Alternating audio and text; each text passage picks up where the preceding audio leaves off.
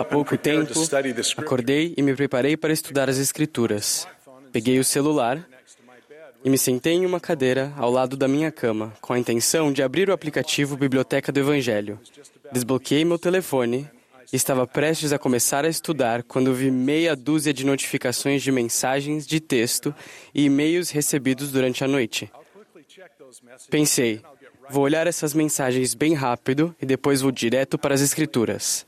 Bem, duas horas depois, eu ainda estava lendo mensagens de texto, e-mails, resumos de notícias e postagens nas redes sociais. Quando me dei conta do horário, corri desesperadamente para me preparar para o dia. Naquela manhã, perdi meu estudo das Escrituras e, consequentemente, não recebi o alimento espiritual que desejava. Tenho certeza de que muitos de vocês se identificaram com isso. As tecnologias modernas nos abençoam de várias maneiras. Elas podem nos conectar com amigos e familiares, com informações e notícias sobre acontecimentos atuais em todo o mundo. No entanto, elas também podem nos distrair da conexão mais importante, nossa conexão com o céu. Repito o que nosso profeta, o presidente Russell M. Nelson, disse: Vivemos em um mundo complexo e cada vez mais controverso. A disponibilidade constante das mídias sociais e de notícias 24 horas por dia nos bombardeia com mensagens implacáveis. Se quisermos ter a esperança de filtrar as diversas opiniões e filosofias dos homens que atacam a verdade, precisamos aprender a receber revelação. Presidente Nelson continuou nos alertando de que nos dias que estão por vir não será possível sobreviver espiritualmente sem a orientação, a direção, o consolo e a influência constante do Espírito Santo.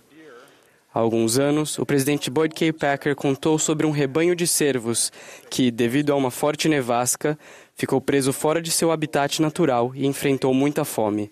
Algumas pessoas bem intencionadas, em um esforço para salvar os cervos, despejaram caminhões de feno ao redor da área. Não era o que eles normalmente costumavam comer, mas eles esperavam que isso fizesse com que sobrevivessem durante o, inferno, o inverno. Infelizmente, a maioria dos cervos foi encontrada morta mais tarde. Eles haviam comido o feno, mas ele não os nutriu e morreram de fome com o estômago cheio. Muitas das mensagens que nos bombardeiam na era da informação são o equivalente espiritual de alimentar cervos com feno. Podemos comê-lo o dia inteiro, mas isso não nos nutre. Onde encontraremos o verdadeiro alimento espiritual que nos nutre? Na maioria das vezes, não é percorrendo as mídias sociais. Nós o encontramos quando avançamos no caminho do convênio, continuamente agarrados à barra de ferro, e comemos do fruto da árvore da vida. Isso significa que devemos deliberadamente dedicar tempo todos os dias para nos desconectarmos do mundo e nos conectarmos com o céu. Em seu sonho, Lei viu pessoas que comeram do fruto, mas depois se afastaram devido à influência do grande e espaçoso edifício, o orgulho do mundo. É possível que os jovens sejam criados em um lar santo dos últimos dias, participem de todas as reuniões e aulas da igreja, até mesmo participem das ordenanças do templo e depois se afastem, por caminhos proibidos e se percam. Por que isso acontece? Em muitos casos, é porque, embora possam estar realizando coisas aparentemente espirituais, não foram verdadeiramente convertidos. Foram alimentados, mas não nutridos. Por outro lado, conheci muitos de vocês, jovens santos dos últimos dias, que são fortes, brilhantes e fiéis. Vocês sabem que são filhos e filhas de Deus e que Ele tem um trabalho para vocês fazerem. Vocês amam a Deus de todo o coração, poder, mente e força. Vocês guardam seus convênios e servem ao próximo, começando em casa.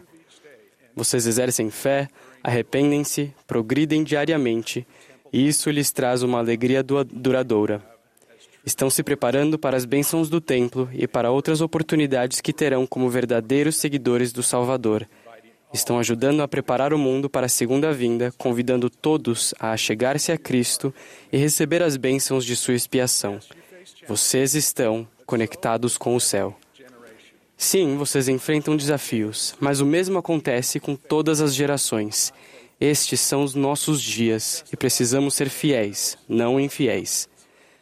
testifico que o Senhor conhece nossos desafios e, através da liderança do presidente Nelson, está nos preparando para enfrentá-los. Acredito que o recente chamado do profeta para termos uma igreja centralizada no lar, com apoio do que fazemos dentro de nossos edifícios, foi preparado para nos ajudar a sobreviver e até prosperar nestes dias de desnutrição espiritual. O que significa ser uma igreja centralizada no lar? Os lares podem ser diferentes no mundo todo. Talvez você pertença a uma família que está na igreja há muitas gerações, ou pode ser o único membro da igreja na família. Você pode ser casado ou solteiro, com ou sem filhos em casa. Independente de suas circunstâncias, você pode tornar seu lar o centro de aprendizado e vivência do Evangelho. Significa simplesmente assumir responsabilidade pessoal por sua conversão e seu crescimento espiritual. Significa seguir o conselho do presidente Nelson de transformar seu lar num local santificado de fé. O adversário vai tentar convencê-los de que não é necessário nutrir o espírito, ou, mais ardilosamente, dizer que isso pode esperar. Ele é o mestre da distração e o autor da procrastinação. Chamará atenção, chamará sua atenção para coisas que parecem urgentes, mas que na realidade não são tão importantes. Ele quer que vocês se tornem muito afadigados com muitas coisas e que negligenciem uma só que é necessária. Sou muito grato por meus bons pais que criaram sua família em um lar de constante nutrição espiritual, relacionamentos amorosos e atividades recreativas saudáveis. Os ensinamentos que eles me transmitiram na juventude me mantiveram firme. Pais e mães, desenvolvam um relacionamento forte com seus filhos. Eles precisam mais do seu tempo, não menos. Ao fazer isso, a igreja está aqui para apoiá-los. Nossas experiências na igreja podem reforçar o alimento espiritual que acontece em casa. Até agora, este ano, vimos esse tipo de apoio da igreja na escola dominical e na primária. Veremos mais nas reuniões do sacerdócio arônico e das moças também. A partir de janeiro de 2020, o currículo para essas reuniões será ligeiramente ajustado. Ele ainda se concentrará em tópicos relevantes do Evangelho, mas esses tópicos serão alinhados com o Vem e Segue-me, estudo pessoal e familiar. É uma pequena mudança, mas pode causar um grande impacto na nutrição espiritual dos jovens. Que outros tipos de apoio a igreja oferece? Na igreja, tomamos o sacramento, que nos ajuda a restabelecer nosso compromisso com o Salvador todas as semanas. E na igreja, nos reunimos com outros membros que assumiram o mesmo compromisso. Os relacionamentos de amor que desenvolvemos com os demais discípulos de Jesus Cristo podem ser um apoio poderoso ao nosso discipulado centralizado no lar. Quando eu tinha 14 anos, minha família se mudou para um novo bairro. Isso pode não parecer uma tragédia terrível para vocês, mas na minha cabeça, naquele momento, foi devastador. Isso significava estar cercado por pessoas que eu não conhecia Significava que todos os outros rapazes da minha ala estariam frequentando uma escola diferente da minha. Na minha cabeça de 14 anos, pensei: como meus pais puderam fazer isso comigo? Senti como se minha vida tivesse sido arruinada. No entanto, por meio das atividades dos rapazes, consegui estabelecer um relacionamento com os outros membros do meu quórum e eles se tornaram meus amigos. Além disso, os membros do bispado e os consultores do sacerdócio arônico começaram a ter um interesse especial pela minha vida. Eles participavam dos meus eventos esportivos, escreviam bilhetes de incentivo que guardo até hoje. Eles continuaram a manter contato comigo depois que fui para a faculdade e quando saí para a missão. Um deles estava no aeroporto quando voltei para casa. Serei eternamente grato por esses bons irmãos e por sua combinação de amor e de grandes expectativas. Eles me guiaram em direção ao céu e a vida se tornou brilhante, feliz e alegre. De que maneira nós, como pais e líderes, ajudamos os jovens a saber que não estão sozinhos ao seguirem o caminho do convênio? Além de construir relacionamentos pessoais, nós os convidamos para reuniões grandes e pequenas, desde conferências do FSY e acampamentos de jovens até atividades semanais de quórum ou de classe. Essas reuniões podem ajudar os jovens a edificar a fé e a verem a si mesmos como participantes da grande causa de coligar Israel.